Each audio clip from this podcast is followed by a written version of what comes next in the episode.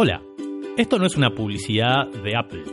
En realidad estás escuchando Lleno de Dudas, que es un podcast que tenemos con Nicolás Gambera, Rodrigo Fernández y yo, Juana Morín, donde nos hacemos preguntas sobre la industria del entretenimiento, tecnología, cultura popular y un montón de otras cosas.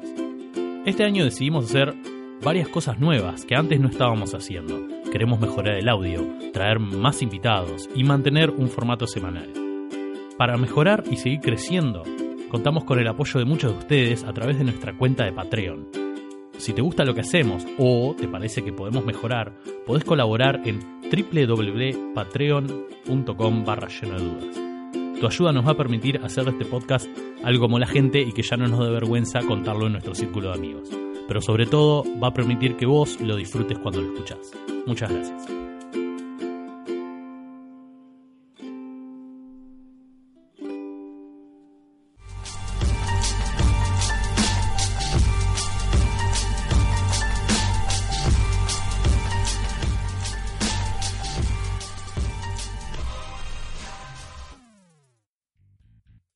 Bienvenidos a Lleno de Dudas, el podcast donde hablamos de medios, entretenimientos, cultura popular, tecnología y un montón de otras cosas. Quien les habla es el Tata, Juana Morín. Hoy vamos a estar grabando con el vikingo, Nicolás Gambera, y vamos a estar ponderando sobre por qué disfrutamos de la violencia como entretenimiento. Vamos a hacer un poco de trasfondo histórico, vamos a evaluar sobre algunos estudios científicos o pseudocientíficos que investigamos. Vamos a estar eh, hablando sobre el debate que hay y tratando, no sé, de, encontrarle un poco la vuelta o ver si, si la cosa es tan grave como parece. Em, así que fuera de eso, como siempre, los invitamos a seguirnos en las redes en www.facebook.com barra lleno de dudas, en arroba lleno de dudas pod y como siempre, si nos quieren apoyar y permitir que este podcast sea eh, todo lo que ustedes se merecen y mucho, pero mucho más, nos pueden apoyar en Patreon, que es www.patreon.com barra lleno de dudas. Así que sin más, los dejamos con el episodio.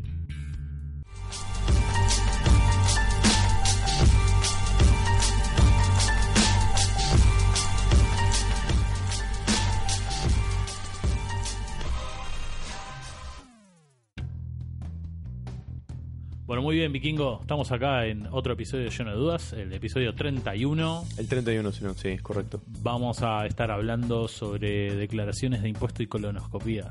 Es correcto porque vos me lo dijiste antes, o sea que si vos estás equivocado, estamos equivocados los dos. Pero yo estoy en lo correcto al decirlo primero. Bueno, dale, no entendí nada de lo que acabas de decir. Es un chiste. Quería meter colonoscopía al principio de un podcast y lo hice. Misión cumplida. Sí, está bien, pero decir meter colonoscopía es un poco eh, eh, in the nose, ¿no? Eh, bueno, sí. Pero en fin, aquí estamos, episodio 31. Vamos a empezar a remarla un poco. ¿Un poco más? Un poco más, dale. Sí, bien. Eh, entonces, ¿de qué vamos a hablar en este episodio, Vikingo? De un tema muy cercano a mi corazón, un tema que a mí me gusta mucho. Poesía del siglo XVI. Bueno, además de la poesía del siglo XVI, a mí me gusta mucho la violencia en los medios. ¿Te gusta mucho la violencia en los medios o te gusta hablar de violencia? Me entretiene. No, la duda, ¿no leíste la duda? Sí, sí. ¿Estudiaste para el día de hoy? Leí la duda, estoy generando expectativa. Juego, estoy generando expectativa y estoy fallando en, esa. En esa vos me estás haciendo fallar, vos sos la causa de todos mis problemas. No estabas preparado entonces. No, estoy preparado para, para, para vos y tu cabeza de, de. No, no quería insultarte con nada fuerte y arrugué al final. Una cabeza de yunque sería re útil. La, la, pregunta que te hice, que era bastante más interesante que toda esta serie de pavadas que acabamos de decir, es: ¿te gusta la violencia en los medios o te gusta hablar o pensar sobre la violencia en los medios?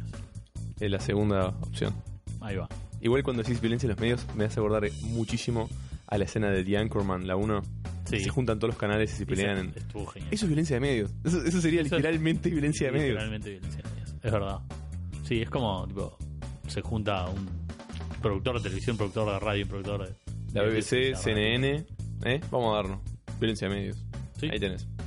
Pero en fin, sí, es un tema que me interesa porque eh, he visto, y, o he percibido, si se quiere, eh, un aumento en la violencia, o, en la...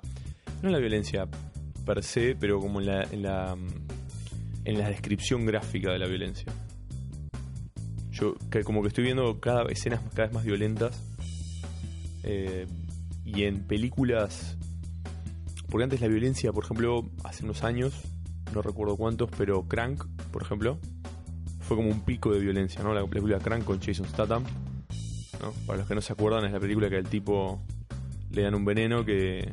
Si él no mantiene su ritmo cardíaco alto, se muere. Exacto, entonces tiene que buscar adrenalina constantemente, de cualquier forma, y es muy extraña la película. Pero también viene a colación esto porque vi, vi o terminé la serie Happy. Que es del mismo productor. Son los mismos productores, sí. Está basado en el cómic Happy, del mismo nombre, no me acuerdo quién lo dibujó ahora. A mí me hace acordar mucho Mark Miller, pero no es Mark Miller, es otro loco, es escocés.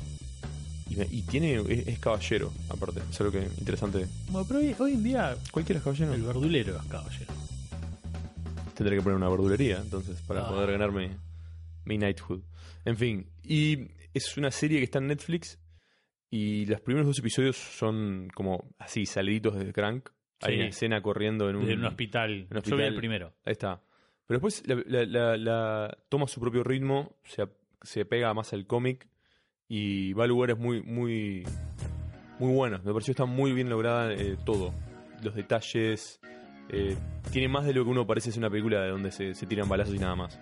Ok. Una serie, perdón. Estamos hablando de la violencia gráfica. Exacto. Y me, me, me empezó a generar esta duda de, por las cosas que pasaban, si es que ya estamos muy acostumbrados a verlas y pocas cosas nos sorprende, o en realidad ya estamos totalmente desensibilizados y eh, todo nos parece simplemente divertido, ¿no? Ok.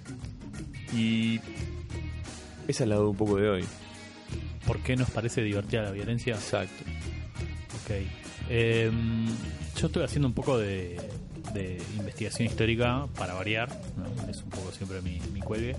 Y lo primero que, ya sabía en realidad, porque mm, digo, he leído bastante historia, entonces no, no, es que me sorprendí con un dato particularmente nuevo, sí encontré algunas joyitas así interesantes. Eh, es que en realidad la violencia como entretenimiento no es nueva. Eh, no, claro, en su, eh, aparte es, la forma más básica de comedia es violenta, es la, comedia física. Bueno, claro, sí, porque, gordo se patina con la banana, se parte al medio. Sí, el, el, coyote se cae, saca el cartelito y se le cae la piedra arriba. Claro, pero esos coyotes es tipo 60. Yo te hablo de el, 20. Buster Keaton, Charlie Chaplin, eh, en medios, ¿no? En medios. Los bufones de la corte pegándose sopapos. Exacto. O sea, es, es como. Y, otra cosa, ¿no? Trasciende barreras idiomáticas. Ah, totalmente. Pero estamos hablando un poco de por qué la violencia entretiene. Y yo lo que encontré es que. Bueno, a nivel eh, antropológico o. o paleontológico, no se sabe bien qué formas de entretenimiento tenían los neandertales o, los primeros Homo sapiens. No hay como registros. Te ves una corrección, sería arqueológico en todo caso, porque paleontológico. Sí, es verdad, perdón. Arqueológico no se sabe bien. Eh, o antropológico en todo caso. Antropológico lo, dijiste. Ok, sí. está bien. Este, no, se sabe cómo, cómo se entretenían, más, más allá de cosas predecibles, pero no, no hay como, bueno, mucho registro al respecto, ¿no? Mm, Pero te, lo digo rapidito, es, ah, se levantaron y no están muriéndose, no están pasando barro. Están pasando barro, exactamente, porque las prioridades de ellos eran sobrevivir y eso el próximo minuto. Les llevaba todo el día, ¿no? Este, asegurar de no morirse de hambre, de frío. O sea, la diversión, eh, la búsqueda del entretenimiento recién surge cuando vos colmaste la necesidad de eh, comida, refugio y yo, de reproducción. yo había leído también un poco de que si bien no teníamos definido o no teníamos ejemplos de, no sé, juegos o...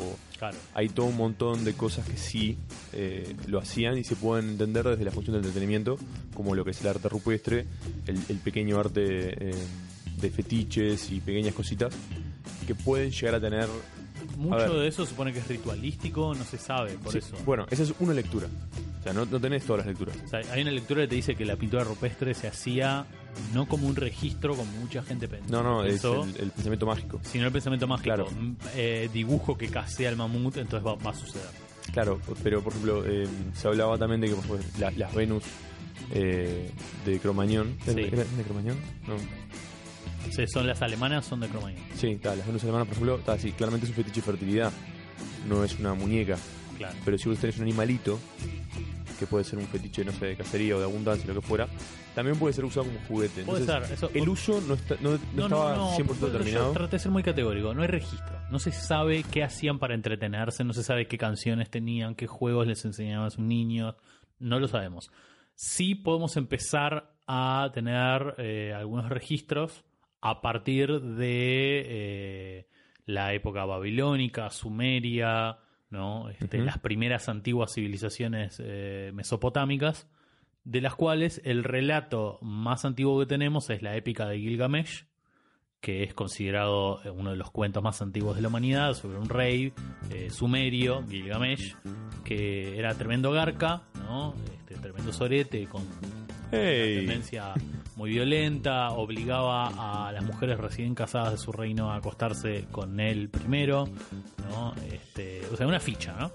Y hasta que los dioses le mandan una especie de rival eh, que se llama en, en, en Puku, creo que se llama una cosa así, que es un hombre salvaje, que se pelean, tienen tremenda lucha, eh, quedan como empatados, se hacen amigos, y como que este salvaje lo endereza un poco, y Gilgamesh eh, pelea contra dioses, pelea contra la, la diosa de la guerra, pelea contra demonios, y se vuelve un poco más canchero. No mucho, ¿no? Porque eran los sumerios que estaban complicados, le hacían sacrificios humanos y, y la mano en coche, pero un poco, un poco más presentable.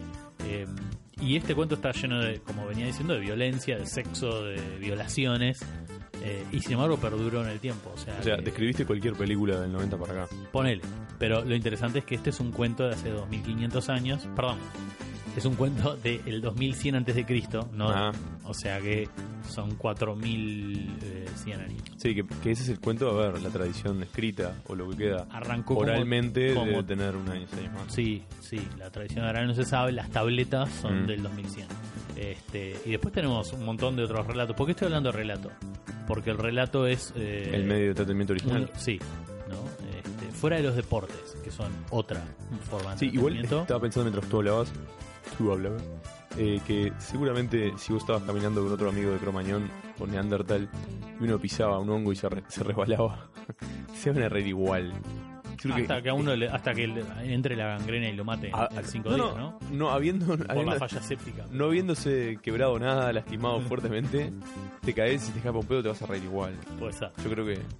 Yo, yo quiero, que- quiero pensar que reírse de los pedos es, es tan Es atemporal y- la raza humana. sí. Pero bueno, eh, pero después hay otras, otros relatos que también han perdurado en el tiempo, que son bastante violentos. eh, la Ilíada de Homero, eh, Edipo de Eurípides, que es una obra de teatro que se, se reproduce hasta el día de hoy. Incesto, patricidio, eh, suicidio. O sea, tenés todo ahí. Y, y claramente no fue eh, tan rechazado o, o- o- o criticado en su época como para que desapareciera. Eran bastante jodidos los griegos antiguos. Estaban zarpados los griegos. Sí. Eh, tan zarpados que los tres eh, filósofos más famosos de ellos, que son Sócrates, Juan Carlos y, y Rodrigo, digo, Sócrates, Platón y Aristóteles, hablaron de este tema. Eh, Platón fue el que decía que no habría- a los jóvenes no habría que someterlos a la poesía o a las historias porque les podía arruinar la ética. Sócrates se iba un poco más al carajo, decía que no había ni que enseñarles el alfabeto. Pero bueno, Sócrates era un viejo, viejo loquito. Y Aristóteles eh, pensaba distinto a, los otros dos. Él consideraba que era una manera que era una buena manera de sublimar la violencia. Que si vos eh, leía, escuchabas poesías o, narraciones o imágenes violentas, era una manera como de, de- de sacártelo de adentro.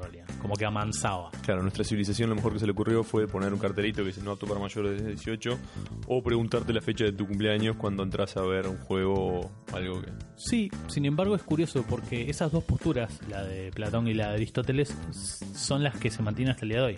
Hay gente que te dice que lo- la exposición a la violencia como entretenimiento fomenta la violencia, ese es uno de los campamentos, y el otro campamento te dice que no, que la sublima, que es una manera de relajarse.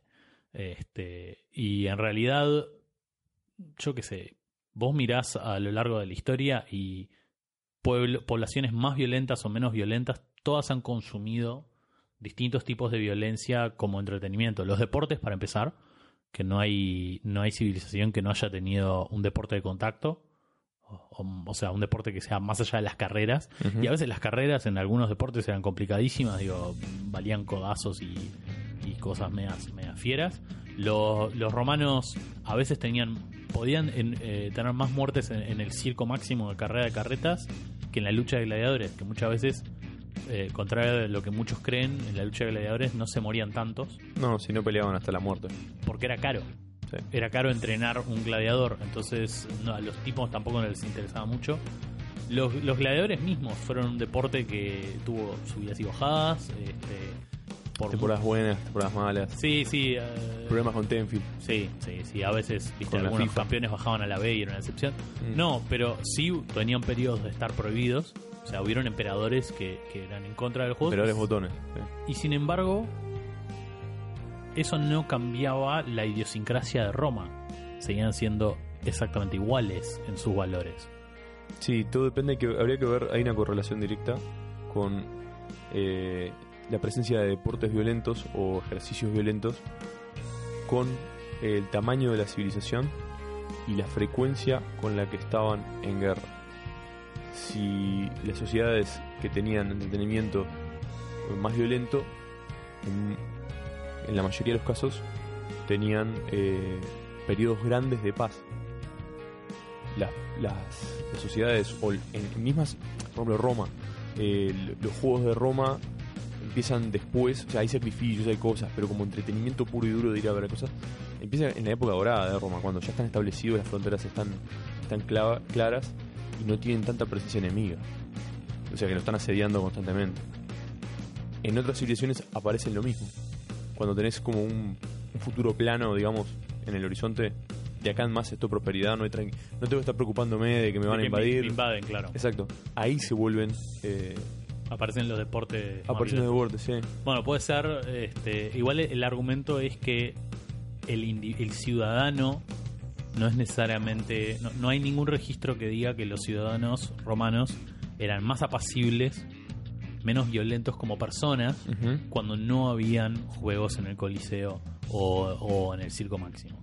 De hecho... Eh, sí, debe, haber algún, papel guardado, algún pergamino, alguna historia ahí que, nos, que está, no estamos yendo nosotros a eso, pero... Yo lo último que recuerdo haber leído era al respecto es eh, sobre Indiro Montanelli. Indro, Montanelli. sobre historia de los romanos.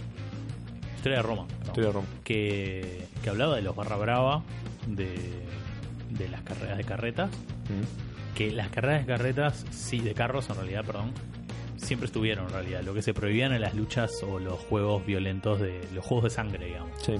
Eh, y te decía que es, es legendaria las peleas. De hecho, más de un incendio de Roma fue a causa de, de, disturbios que se generaban después de que perdía un equipo o ganaba otro. Y, entonces como... Sí, perduró eso en la historia de Italia y... ¿Cómo se llama el, el, deporte este que se, que se juegan, que se, agarran las piñas directamente? El calcio... Calcio no sé cuánto. No me acuerdo. Que yo he visto un par de videos y están...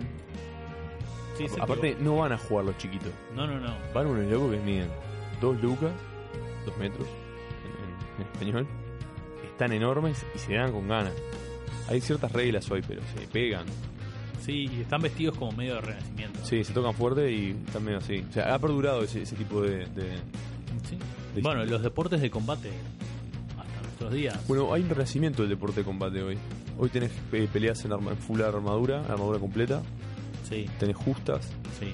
Tenés más allá de lo que son ¿no? las MMA y Claro, pero, yo lo que decía es eso, el, espectáculo de ir a ver personas peleando siempre existió. Sí. En realidad. Eh, o sea que la violencia en los medios siempre estuvo. Siempre estuvo. En resumen es ese. Y, después, eh, después de la caída de Roma, tenés las ejecuciones, que eran muy públicas, y que la gente las iba a ver como una forma de entretenimiento. Ese es el punto. Sí, bueno, en, eh, en la Francia del ciudadano Robespierre bueno, y eso después.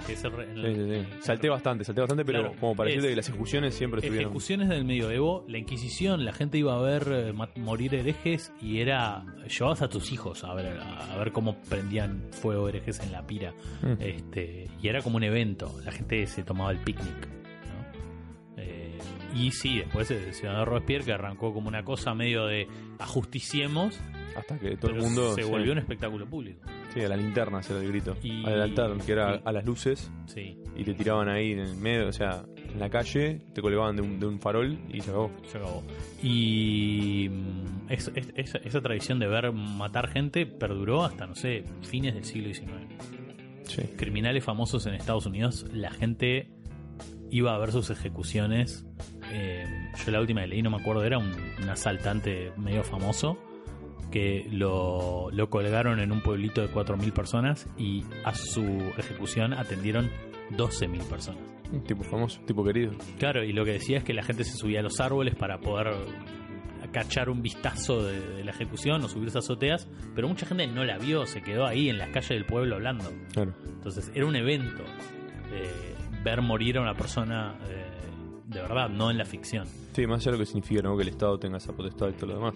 Ni hablar. Más allá de eso. Pero, entonces, podemos decir que hay un componente eh, en violencia, ¿no? Ah, o sea, podemos decir que se ha consumido la violencia como entretenimiento desde los albores de la historia. Ok, bien. Este, los relatos, aparte de los eh, relatos como Gilgamesh o la Ilíada, te vas al norte y tenés Beowulf, tenés el Rey Arturo, como leyendas nórdicas. La leyenda artúrica, la leyenda de toda la, saga. mitología nórdica está llena de violencia de todo tipo. Bueno, pasa que también va, con el correlato del héroe, ¿no? el, héroe es el, aquel que tiene la violencia y la capacidad de destruir el malo, al dragón, al, al monstruo, lo como quiera llamarle. De hacer sus propios impuestos. Pero no, no la hace, no la hace constantemente, no la ejerce constantemente. si, si la hace constantemente sería el malo, el villano. Ahí está la diferencia, ¿no? O sea que la violencia tiene eh, un componente, en este caso a veces de herramienta, como eh, pues un arma, un algo, ¿no? También por eso está un poco la cultura del arma también hoy en día, ¿no? Se asocia a que las armas o John Wick, por ejemplo, ¿no? Hablando de como un relato moderno sí, ultra violento. Sí. Es un asesino de, de la mafia rusa que se retira y empieza un plan de venganza cuando le tocan al, perro que le había regalado a su difunta mujer. Pone, sí, esa es la trama. Esa es la trama. Eh, yo, yo, Wick, yo quería mencionarla después cuando, cuando habláramos un poco de por qué es tan popular, pero bueno, ya lo estamos hablando. Mm, eh, creo que hay un creo que hay algunos lenguajes que son más universales que otros. Este, una de las cosas que yo estaba leyendo eh, sobre por qué se produce tanta tanto entretenimiento vinculado a la violencia, porque hay tantas películas eh, de guerra, de asesinatos, porque hay tantas series de asesinato, por ejemplo. Y, y lo que decía es que, bueno, Hollywood como emblema de la producción de entretenimiento estadounidense, más allá que Nueva York también... Eh, sí, pero a ver, la producción de... Si vos tenés que tomar la producción del mundo, el porcentaje más grande va a salir de Hollywood. Digamos Hollywood como producción de audiovisual masivo estadounidense. Exacto. No importa si, si. Porque hay series violentas que se filman en Nueva York, pero es Hollywood. Es, El esquema es el mismo. El esquema de producción y el esquema industrial es el mismo. Eh, son Ellos nunca corren riesgo. De hecho, en este podcast hemos hablado mil veces un poco de cómo es la cabeza de producción eh, de la industria de, de, sí, del cine. Este pochoclero o comercial y es la menor cantidad de riesgo posible para la mayor cantidad de eh, rédito posible. Y entonces una de las cosas que sucede es que las películas que tocan temas como relaciones, política, valores de cualquier tipo no necesariamente funcionan en todos los países de la misma manera porque los códigos sociales varían. Exacto. No es lo mismo, o sea... La comedia también. Una, comedia de enredos eh, en Estados Unidos no funciona igual que en Japón. Las cosas que son graciosas o que, o que uno se puede identificar. Entonces, donde, donde sí hay como un componente de que, como lo habíamos dicho eh, con Tommy Jerry o con el Coyote o con lo que sea, es la violencia. ¿no? John Wick en este caso. John Wick funciona igual si es en Buenos Aires, en Tokio o, los Ángeles. Sí, sí, claro. O sea, el mensaje es, básicamente es lo mismo. Eh, pero entonces, hablaste de, por ejemplo, por qué películas de guerra, por qué películas de... Creo que todos cumplen o, tienen diferentes ángulos de aproximarse a la violencia, pero está impregnada en el relato. La pregunta quizás eh, que tendríamos que hacer, bueno, no, quizás no, es, es mirar a si eh, ¿qué, hacemos con esa violencia, por qué la consumimos. Hay una, hay una función catártica, quizás, pero me gustaba lo que vos estabas diciendo de lo universal y yo te comentaba algo fuera del micrófono, que a veces uno llega de un día largo y no tiene mucho mucho espíritu para ponerse a leer algo a pesar de tener libros para leer o e incluso videojuegos que uno dice, ah, no, mira, un videojuego me, desconecto, me desenchufo. A veces no te da ni para eso. O sea, venís con, una, con la cabeza en otra cosa y querés como eh, desconectarte. Tenés dos opciones. Yo a veces escucho música o a veces, este, si no quiero molestar, si es muy tarde, prendo la tele bajito. Sí, claro. Y en la tele vos pones una serie y generalmente no, no voy a poner eh, The, Alienist, que, está muy buena con eh, Daniel Brühl. Sí. Este. No, voy a poner algo así como happy. O sea, algo que tiren balas, que explote algo, un par de chistes y me divierto. Sí, más vale. O, puede ser algo hasta, no sé, Brooklyn Nine-Nine, por ejemplo, ¿no? Bueno, pero eso es comedia directamente. Es comedia, pero igual tiene algún momento en el cual hay o o un poco de comedia física, ¿no? Algo se rompe, a, alguien le pegan, eh, están los dos gordos infames estos que o se están pegando o se pegan entre ellos. Ah, el otro día vi un episodio donde para distraerse se empiezan a pegar piñas en las bolas. Sí. Como, y eso es gracioso. Sí. es, comedia. Ver a dos viejos obesos pegarse piñas en la poronga te hace reír. Sí, no importa que ya tengas, no importa si tenés posgrados en algo, maestrías. Eh. Ah, y, en el caso de John Wick, John Wick tiene una trama, tiene hasta un submundo, al punto que ya se hizo una segunda y va a salir una tercera.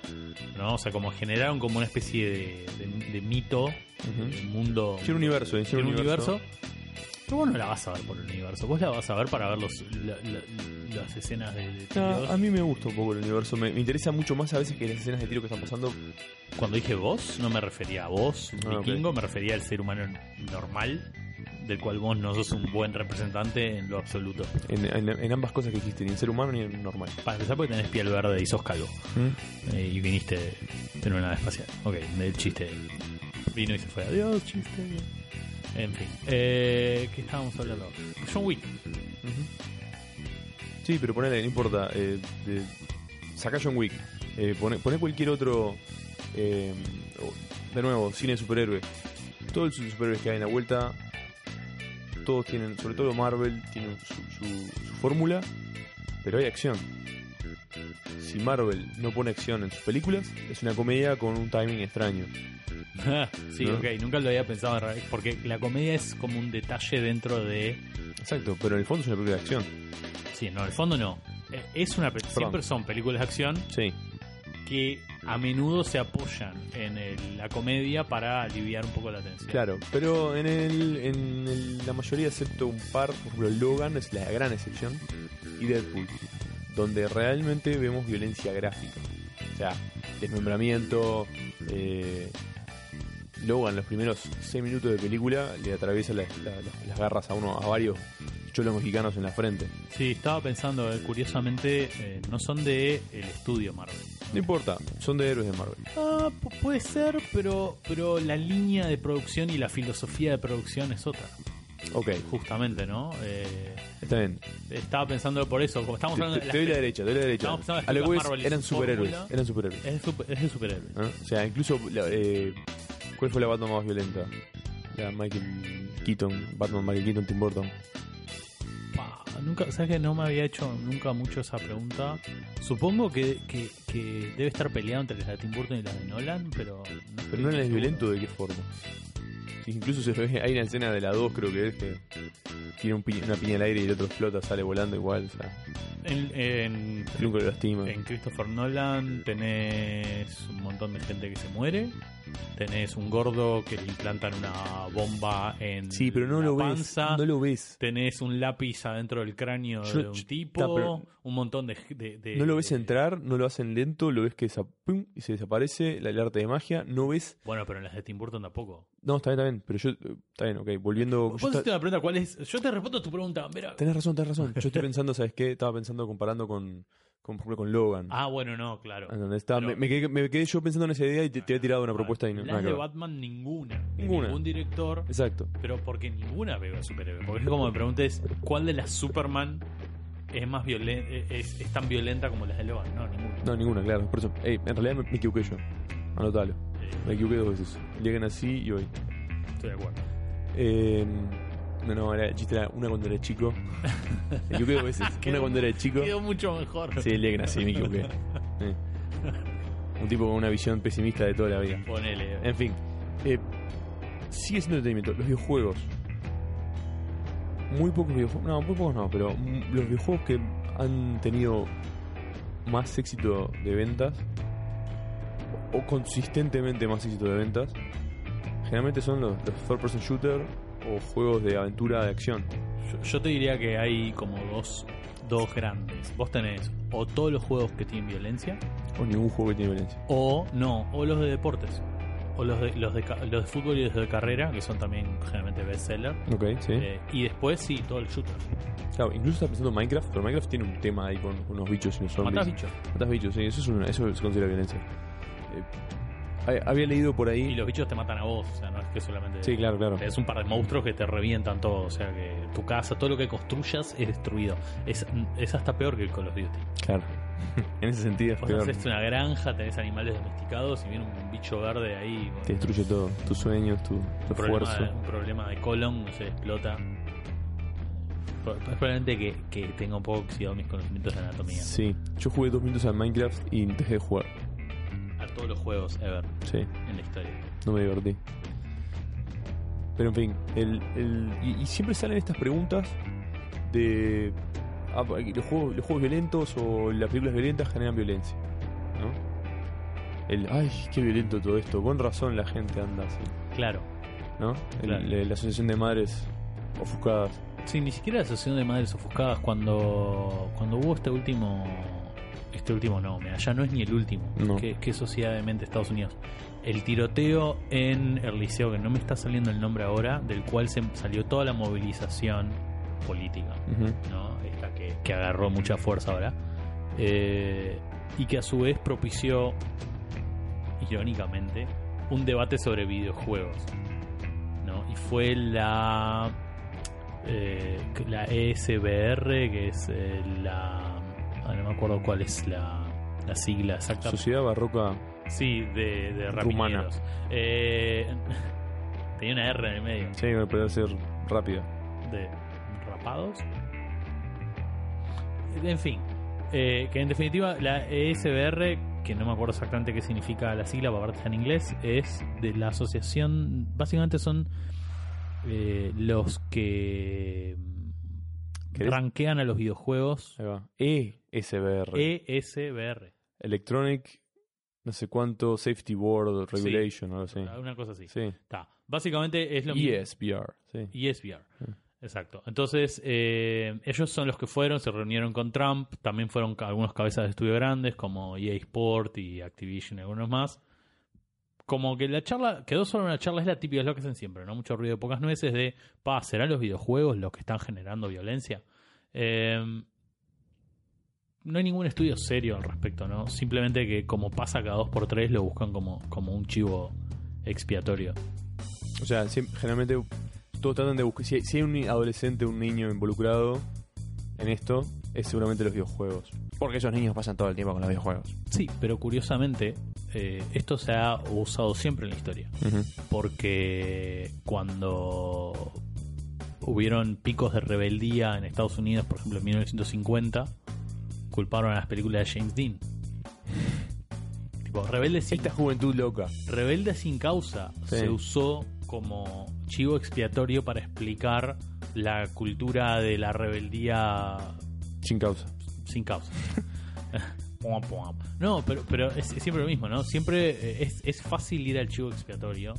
Claro, justo con el tema de violencia y videojuegos, eh, vos dijiste, siempre hay pruebas que avalan eso, ¿no? Que el videojuego sí causa violencia, y hay, juegos que hay, hay pruebas, eh, estudios que, que, dicen, no, no, no, no hay pruebas consistentes, como que se cancelan entre, entre, entre sí. Pero yo encontré por ahí en eh, el journal, eh, un journal, un paper ¿no? de, la Sociedad de Psicología de Queensland, de Australia, que eh, me gustó el enfoque este, de cómo habían enfrentado este problema. No estaban buscando ver si los videojuegos causan violencia, si los juegos no causan violencia, pero sino en el acto del juego, cuando vos te involucras. ¿Qué te está pasando a vos este, cuando jugás?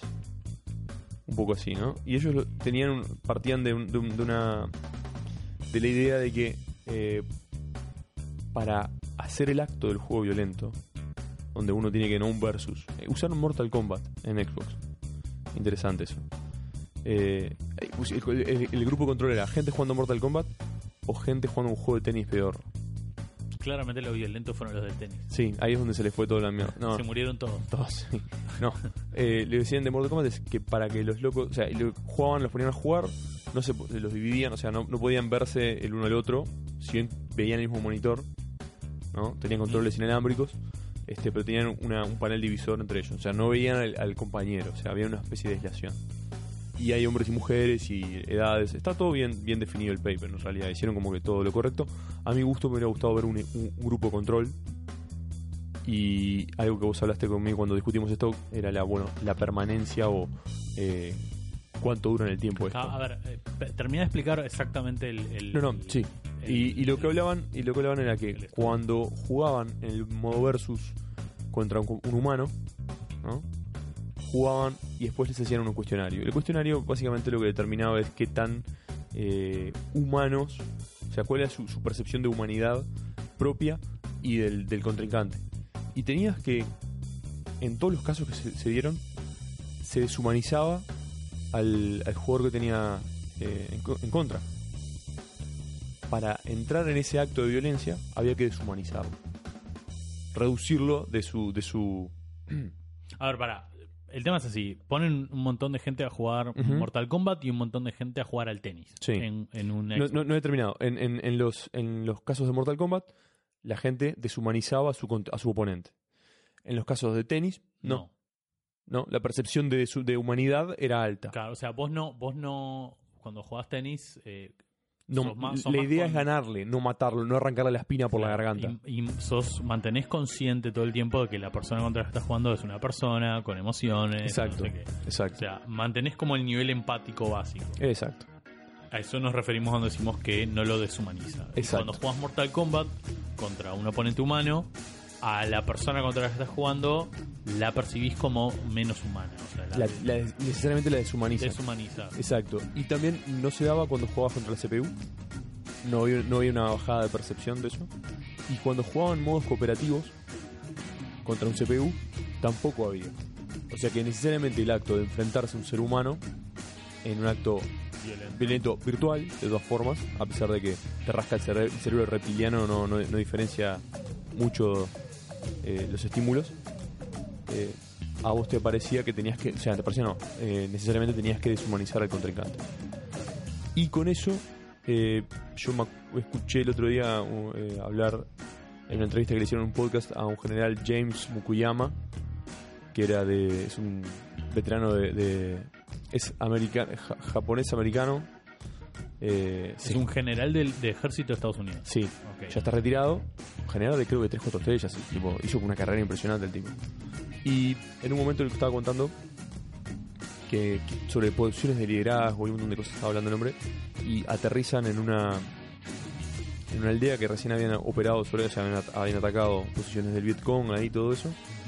Y el tipo está hablando, mandando órdenes, ¿no? Dice, no, estoy acá, acá, pa, pa, pa, y de repente se topa con tres cadáveres sea, de, este combate, no eran que estaban. Y ahí dice, se da cuenta de que estos tipos estaban hace 15 minutos vivos. Y ahí él, cambia la perspectiva de qué estaba transmitiendo a sus soldados, el deshumanizar a los soldados. Y es un conflicto necesario, sobre todo en un ambiente como el militar del ejército, ¿no? O sea, vos tenés que necesariamente deshumanizar al contrincante. Sí, para poder hacer cosas. Porque si no, nadie en sus sanos juicios, a lo que sea un sociópata o un psicópata, eh, le apuntas con un arma y le disparas. Entonces, si bien un juego, o sea, lo, que yo, con esta, este, este comentario de este hombre y el, el paper, sobre deshumanización de los videojuegos. Exacto. Lo que decir, yo concluyo o, entiendo que en realidad en el acto sí hay una deshumanización, sí hay una violencia. Pero no significa que vos después salgas a la calle y deshumanices al resto de la gente. Claro. Entonces ahí está la, creo que la gran eh, falacia de, bueno, no, los medios generan más, más, más, más violencia. Bueno, no necesariamente. Lo que sí te genera es que vos, para poder entender por ejemplo, cuando interactúas con un videojuego violento, sí tienes que deshumanizar al otro. Necesariamente. De la misma forma que si te enfrentas en la vida real a alguien, lo deshumanizás. Bueno, de hecho hay muchas estadísticas interesantes que te dicen el promedio de soldados que se animan realmente a dispararle a un enemigo en medio de un tiroteo. Y las estadísticas te sorprenden porque son bajas en realidad.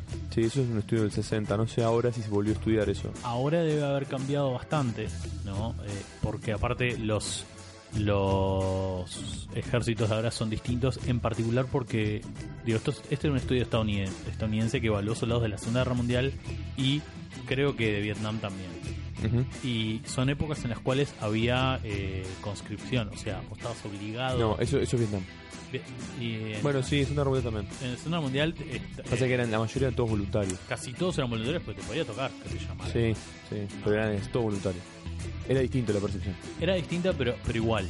lo interesante te decía es que creo que eran menos del 30% de los soldados realmente se animaban a apuntarle a otro ser humano y disparar después del entrenamiento. Esas estadísticas ahora deben haber cambiado un poco porque eh, el, el tiempo de entrenamiento es mayor.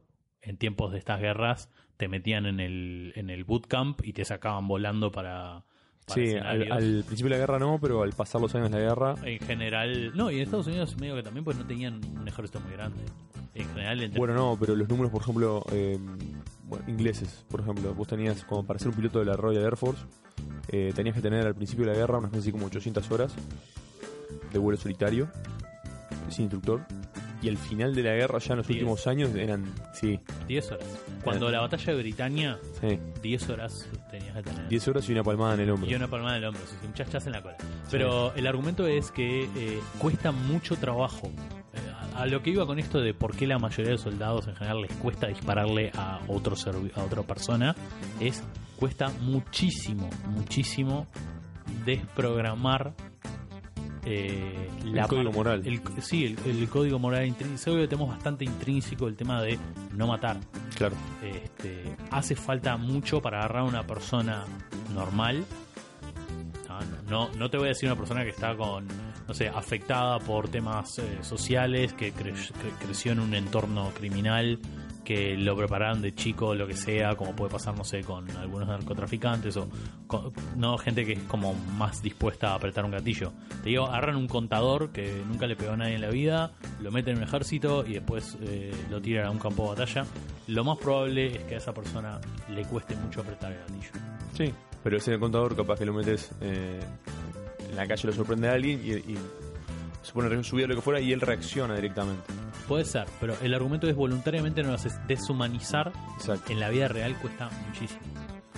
Y mi problema con este estudio que vos dijiste de nada, jugás Mortal Kombat y deshumanizás es ¿cuánto dura? ¿Cuánto dura la deshumanización generada por un videojuego? Claro, a ver, no, el, estudio, el estudio es claro, no habla del tiempo, de, temporalidad. Eh, la palabra exacta que es engage, ¿no? Cuando vos interactuás. Claro. O sea, en la acción de jugar un videojuego violento en el cual le tenés que arrancar el corazón por los ojos, vos necesariamente deshumanizás al contrincante y también te deshumanizás a vos. Te permitís hacer ese tipo de daño. Me parece una, una eh, una, una ¿cómo es? Este punto de vista bastante distinto a lo que es eh, la defensa del videojuego, ¿no? O sea, a veces también, porque el videojuego siempre dice, eh, grita eh, inocencia, ¿no? Eh, siempre también grita inocencia. Cuando, por ejemplo, pensás en un GTA, ¿no? Sobre todo el GTA V, es difícil cuando hay cosas parecidas o lo que fuera, no ver las similitudes en, que, bueno, mira, este comportamiento lo está simulando de esta forma, ¿no? Salís a la calle, es el, el famoso el caso Carmageddon. ¿Verdad? Que había es un ah, brasilero. Sí, Que incluso dice, ah, no, a mí me, por el Carmageddon, o no sé si le encontraron instalado el Carmageddon en la computadora. Siempre es anecdótico.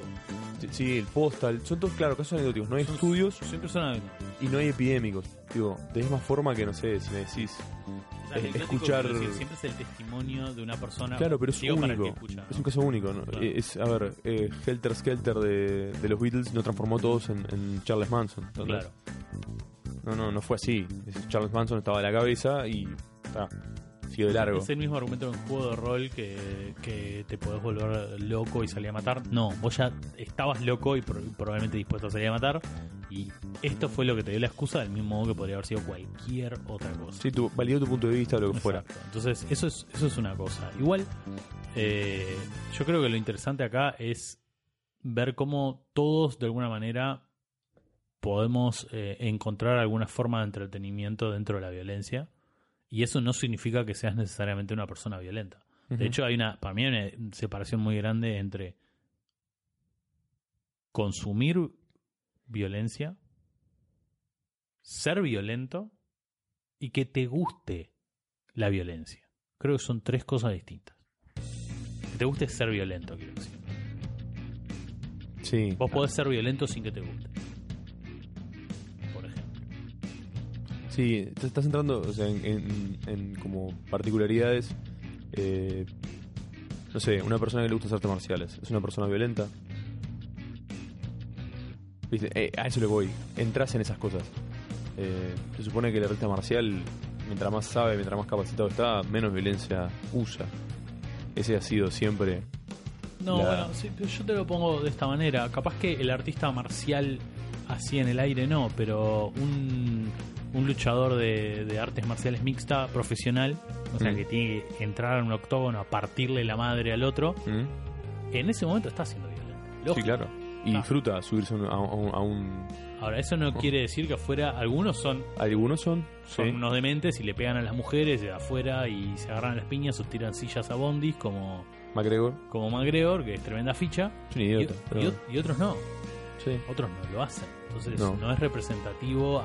Por eso digo, ¿no? Exacto. Estás hablando de naturaleza, de naturaleza del individuo. O te puede gustar la violencia. A vos te gusta, te gusta subirte a un octógono, te gusta subirte a un ring, ¿no? Y, y sí, y en, bajo ciertas reglas, en determinadas circunstancias, ser violento. Pero eso no quiere decir que vos seas absolutamente violento en la vida real en la vida real. No, quiere decir que toda tu persona sea violenta. Claro. Quiere decir vos salís te bajás del cuadrilátero y al primero te mira mal le encajaste una piña. Exacto. Digo, también cuando eso pasa hace noticias, ¿no? Llama la atención, todo el mundo dice, eh, le tira una silla a, un bondi lleno de periodistas, o lleno de, huérfanos, no sé qué había en el bondi, no importa. Eh, Cachorros huérfanos periodistas. sí, sí, yo tengo dos. Mm. Eh, y el tema es, que eso no, no quiere decir que todos los luchadores de, de artes marciales mixtas sean como. No, claro. Digo, el tema es no generalizar, no buscar, sino que generalmente son actos de individuos bastante eh, perturbados en la cabeza, digo, no, no, hay otra vuelta. Te, doy otro ejemplo. A mí me gusta ver boxeo. Me gusta la estrategia, me gusta la técnica. Ahora, no me gusta boxear. Claro. No me gusta subirme a un ring, no me gusta pegar piñas y definitivamente no me gusta que me peguen a mí. No lo disfruto ni un poquito. Pero tampoco disfruto ejerciendo la violencia del otro. No, solamente que soy medio cabón, sino que además no, me gusta eh, ejercer la violencia del otro. Ahora, mirarlo, ver la estratégica, estrategia, la técnica, ver eh, cuando hay todo un juego mental, toda esa parte me parece súper entretenida y fascinante. Entonces, sí. Eh, yo puedo decir lo mismo. A mí, me gustan hacer marciales, practico artes marciales y me gustan ese contexto. Eh, fuera de ese contexto, no te puedo decir que me estoy divirtiendo. Si la estoy usando es porque estoy en cierto peligro o en cierto tipo de, situación que me obliga a eso. Bueno, ni hablar, ¿no? Pero no es que esté andando por la calle ahí poniendo gente en, llaves y sumisión y a ver si le puedo hacer una llave de brazo. Eh, igual, esto es más que nada para, para ilustrar cómo. Eh, Digo, más allá de lo anecdótico, ¿no? Que es tipo. Sí, sí. Personal, pero. Yo creo que el punto al que estoy tratando de llegar es que vos podés eh, consumir cosas, cosas de entretenimiento que tienen violencia, disfrutarlas y no necesariamente vos disfrutar de ejercer violencia. No necesariamente ser más, violento en tu día a día. De hecho, no, encontré, yo no encontré ningún estudio que avalara. Lo único que encontré es eh, grupos que tienen ya una posición recontra marcada y lo que buscan es cualquier cosa que justifique su narrativa. Para cualquiera de los dos lados. Sí, eso contraste todo hoy. En cualquier, en cualquier ámbito, en cualquier Igual circunstancia. Lo, lo, he visto desde hace. En los últimos 100 años, ¿no? Desde que empezaron el tema con los medios masivos de comunicación. Sí, sí, sin duda. Sin duda. Y. Aparte, hay algo, algo curioso. Eh, si decís como algo que es imitable, reproducible, que eso son cosas que generalmente le dicen, ¿no? De los videojuegos. No, ah, esto porque los niños juegan a esto y después van y lo hacen. Eh, no sé, a escuchar música clásica no te hace compositor. Sí, ni, jugar simuladores de aviones te hace piloto. Te hace piloto, claro, sí. No, bueno, pero ahí, yo, yo leí un estudio que me parecía interesante que planteaba lo siguiente, ¿no? Eh, mostraban a niños con una habitación con espejo, ¿no? O sea, en la habitación de al lado te muestran a un adulto enojado que le pega a uno de estos payasos eh, sí, los bobo de clowns. Sí, los tentempiés. Los tentempiés que le pegas y vuelve, ¿no? Como re enojado eh, va y le pega. Entonces a estos niños eh, les, dejan ver esa escena y después a algunos agarran como dos grupos de control a unos se aseguran que no tengan niveles de frustración, los dejan jugar, no sé qué. Eh, y a otros les quitan los juguetes y no los dejan jugar, o sea, les levantan los niveles de frustración. Y lo que trataron de establecer con ese estudio es que los niños con nivel de frustración alto que vieron a los adultos pegarle al payaso, le pegaban más al payaso. Ahora, este estudio tiene problemas. Sí, todos. El primero que tiene es que ¿qué otra cosa vas a hacer con ese payaso que no sea pegarle? Está absolutamente diseñado para eso. La otra es eh, los niños que fueron sometidos a este estudio eh, podían sentir presión de estar simplemente haciendo lo que los adultos querían que hicieran. Entonces, cuando el niño, el niño ah, imita, imita constantemente las, Exactamente. los comportamientos. está el niño está imitando un comportamiento de un adulto que considera un evaluador. O sea, no está en una situación... Y al mismo tiempo gobierna todo el mundo, ¿no? O sea... Y, es un adulto real haciendo un acto real. No fue un acto de ficción, que después ellos extrapolaron a un acto real. O sea, no es que ellos vieron, por ejemplo, a eh, Tom y Jerry y Jerry agarra una sartén y se la parte por la cabeza a Tom. Entonces después en la escuela eh, un niño agarra una sartén y se le pega a un amigo, ¿no? Entonces, eh, ese yo, todos los estudios que vi tenían ese tipo de problemas. Que le encontrás fallas lógicas y que no terminan de aplicar exactamente. Bien, este, yo que estoy satisfecho con la, la, investigación de la duda de hoy. Sí, yo, yo, yo también. O sea, eh, si bien no hay nada concluso en ningún lado porque no hay un estudio que apruebe, sí entiendo que hay un componente de violencia cuando vos simulas violencia un componente de disfrute cuando vos ves. No, no, yo, te hablo de, que sí, que vos te pones, eh, deshumanizás al, al, sí. al, al, contrincante, al objeto contra el cual ejerces violencia en el juego. Sí. ¿no? Hasta lo racionalizás, si querés. Que hoy hablamos un par de ejemplos fuera de micrófono, eh, jugando al Deus Ex y otros juegos. Sí. Yo les pego a esto porque se lo merecen. Sí, claro. ¿no? A pesar de que eh, en, juegos que te dan la opción, tu, la narrativa emergente que vos uses. Se justifica en matar o, o, noquear, digamos. Pero no importa, o sea, sí importa, pero más allá de eso es este. No, no hay. No hay una correlación directa. No hay una correlación directa y no. Deberíamos por eso dejar de. Eh, de si es un medio que la gente disfruta consumir o disfruta no sé, me parece un poco... Eh, no digo retrógrada, pero no tiene mucho sentido ponerse a, a protestar por eso, quizás. Puede ser. Yo lo último que había olvidado decir es que hay un tema de, reptiliano, lo, vieron vos y el Chile en, el, en el episodio anterior sobre realidad virtual, que es que cuando vos ves violencia, eh, segregás eh, cortisol, adrenalina y endorfinas cuando cuando la o sea cuando la cuando te sentís seguro de vuelta ¿no? y que cuando vos estás mirando ficción o sea o, entretenimiento la parte más primitiva de tu cerebro no lo distingue de la real. O sea vos a nivel consciente sí, sí. distinguís ciertas cosas. No no estás del todo claro pero eh, los químicos que vos segregás son los mismos. En menor cantidad. Vos estás viendo una pelea de boxeo una película sobre boxeo o dos tipos agarrarse a las piñas en la calle delante tuyo, ¿ah? o sea, violencia real, violencia simulada y violencia real pero, pero en un contexto eh, voluntario, digamos, a propósito, ¿no? que es el deporte, los químicos que vos agregás son los mismos. Sí. Vos agregas cortisol, adrenalina y endorfina cuando se termina te sentís a salvo de vuelta. Claro. Es lo mismo, los películas de terror también hacen lo mismo. exactamente la comedia hace lo mismo. Tiene, Entonces, vos lo disfrutás también, porque hay un cóctel químico que está desde que, sos un mamífero primitivo, eh, que hacen que, vos estés en mejores condiciones de salir adelante en situaciones de estrés. Sí, lo que cambia es el estímulo. Y es esa parte del debate, no, yo no veo, eso, esa parte no veo que se incluya mucho en el debate. No, no, de ninguna forma. Es, estamos buscando eh, un poco hombres de paja, ¿no? O sea, tratando de justificar un concepto, una idea con eh, algo que está pasando. Estamos atando dos puntos que no tienen nada que ver con uno. Pero en fin, creo que con eso. Yo creo que, estoy por ahora.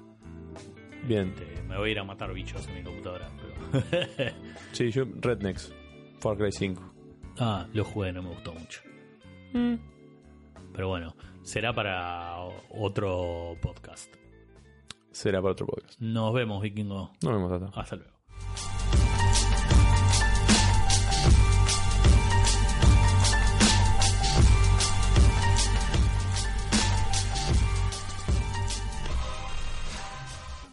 Bueno, y eso fue eh, alrededor de una horita con el vikingo hablando sobre por qué disfrutamos de la violencia como entretenimiento.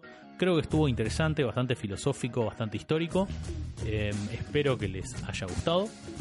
Como siempre, eh, los invitamos a seguirnos en nuestras locas, locas aventuras de podcast en www.facebook.com barra lleno de dudas o en Twitter que es arroba lleno de dudas pod y si querés reírte a carcajadas viendo cómo nos rompemos la jeta con cáscara de banana mientras nos pegamos con una sartén y tenemos una pelea de coliseo romano, nos podés apoyar en Patreon en www.patreon.com barra lleno de dudas. Nos estamos viendo la próxima. Chao.